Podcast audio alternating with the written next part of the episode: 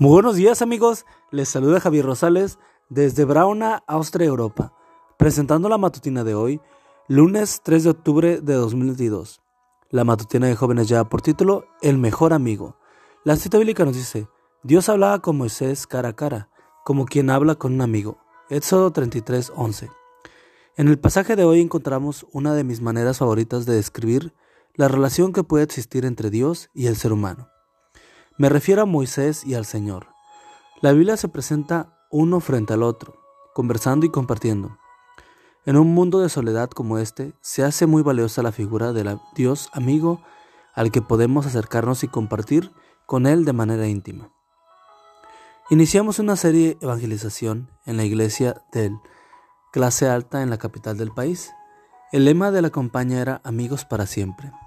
Los temas girarían en torno al compañerismo entre los seres humanos y Dios.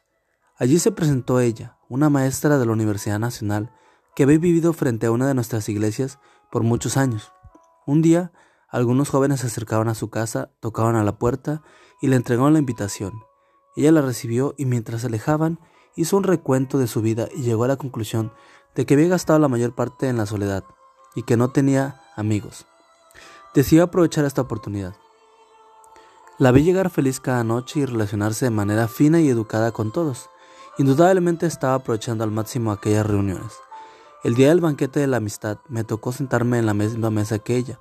Se había colocado en sus mejores vestidos de gala y sus joyas más valiosas. Me dijo, esta es la única última vez que usaré estas cosas, porque pienso entregar mi vida al Señor Jesús.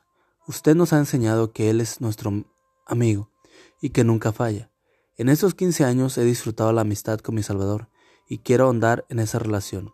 Es una nueva vida, es una oportunidad de tener amigos y la iglesia es un buen sitio para tenerlos. Este sábado sellaré un pacto de amistad con Cristo Jesús en las aguas bautismales. Uno de los males más terribles de este siglo es la soledad. Mucha gente deambula en la más abyecta soledad buscando un amigo en quien confiar. Tú y yo tenemos la oportunidad de contar con Jesús. Él es el amigo que puede existir, es el mejor amigo. Dios te dice hoy, soy tu Salvador y tu amigo. Deseo acompañarte hoy en todo lo que hagas. ¿Me lo permites? Amigo y amiga, recuerda que Cristo viene pronto y debemos de prepararnos y debemos ayudar a otros también para que se preparen, porque recuerda que el cielo no será el mismo si tú no estás allí. Nos escuchamos hasta mañana. Hasta pronto.